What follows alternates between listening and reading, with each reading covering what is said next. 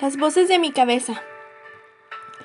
Tengo algunas amigas que si son reales, en lo absoluto, simplemente son distintas.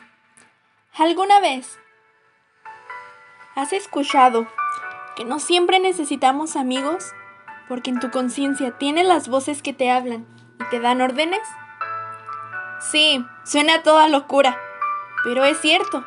Soy una persona altamente sensible. Paz. Por si no sabes qué es, te explico brevemente. Ser paz conlleva de mucho cuidado y temor, pues nuestro sistema sensorial nervioso ser paz conlleva de mucho cuidado y temor, pues nuestro sistema sensorial nervioso percibe más cosas de lo común. ¿Y por qué te cuento esto? Pues es parte fundamental de que existan esas amigas de las cuales te hablo. Nuestro sistema nervioso es muy sensible, es distinto, y con ello implica que nos estresemos más. Tenemos una montaña rusa en nuestros sentimientos y emociones. Pues si en un instante estamos alegres, pocos minutos después vamos a estar tristes, y lo sé, también es una locura. Y probablemente a todos nos ocurra esto en un determinado momento. Ser paz va más allá de todo lo que queremos determinar. Ser paz es considerar que todo para nosotros será excesivo. Y algunas veces nos sentiremos sin un lugar en el mundo. Pero es porque vemos las cosas de una manera distinta. Y vaya, después de contarte esto siento un gran alivio, pero aún no termino. ¿Y que cuando comenzaron las pequeñas vocecitas?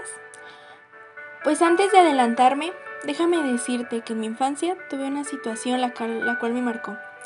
Y lamentablemente perdí la memoria alrededor de cuatro años.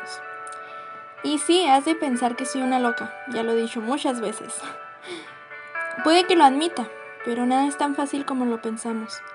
Al pasar por esa situación en mi infancia, todo lo percibí tan extremo, por lo cual me llegó un traumatismo del cual aún no estoy 100% segura pero desde mis siete años no recuerdo muchas de las cosas que ocurrieron en ese tiempo.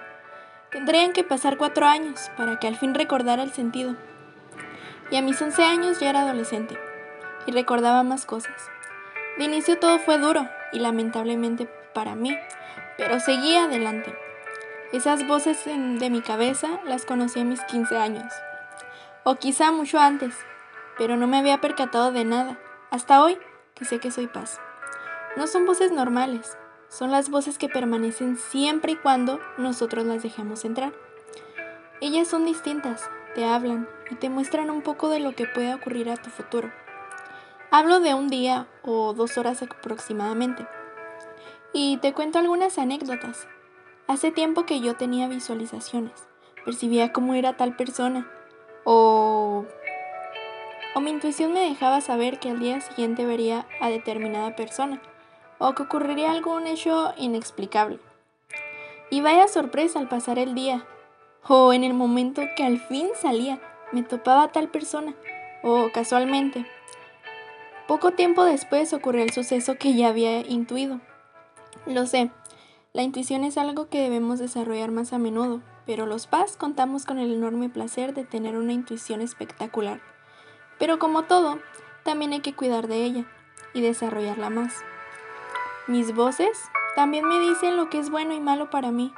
Imaginen esas voces. Cada uno de ustedes tiene una perspectiva distinta sobre estas y quizá todos las vean como simples nudos en la cabeza o como un tsunami horrible dando vueltas en la cabeza.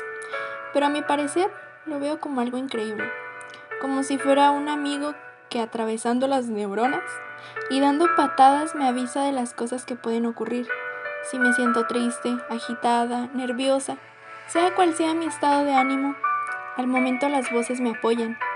Estas me guían por un mismo sendero y para poder escucharlas debo permanecer en silencio. En el lugar más sumiso, cálido y sin personas a la vista, me relajo, medito o hago yoga. Escucho mantras, realizo oraciones, sea cual sea la cuestión, con esto puedo sentirme libre y sobre todo me siento más espiritual y siento que me conecto más con estas voces. Y te doy una reflexión. Imagina que estas voces están dentro de ti. Es algo que no puedes evitar de tu vida.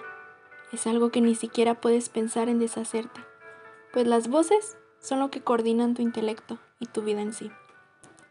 En cambio, tu familia, amigos, eh, bueno, cualquier ser vivo está contigo en esos momentos, pero de esto sí puedes alejarte e incluso evitar de tu vida aquellos que sean mala influencia para tu bienestar. Y te pongo más en contexto. Simplemente quiero darte a entender que cualquier cosa, por más mínima e importante que sea, la podemos perder. Olvidarnos e incluso deshacernos de ello. A las personas las podemos olvidar, podemos pasar de largo e incluso no hablarle a absolutamente nadie. Pero, ¿y qué ocurre si tratas de alejarte de las voces que manejan tu vida? ¿Qué ocurriría si tratas de sacar por completo este remolino intenso que recubre tu subconsciente? El cual ayuda a que nuestra información en el cerebro deje de extasiarnos a un nivel extremo, y el cual permanece en la vida como un amigo del cual nunca nos podremos deshacer. Pues te digo que seríamos estúpidos si nos deshacemos de estas voces.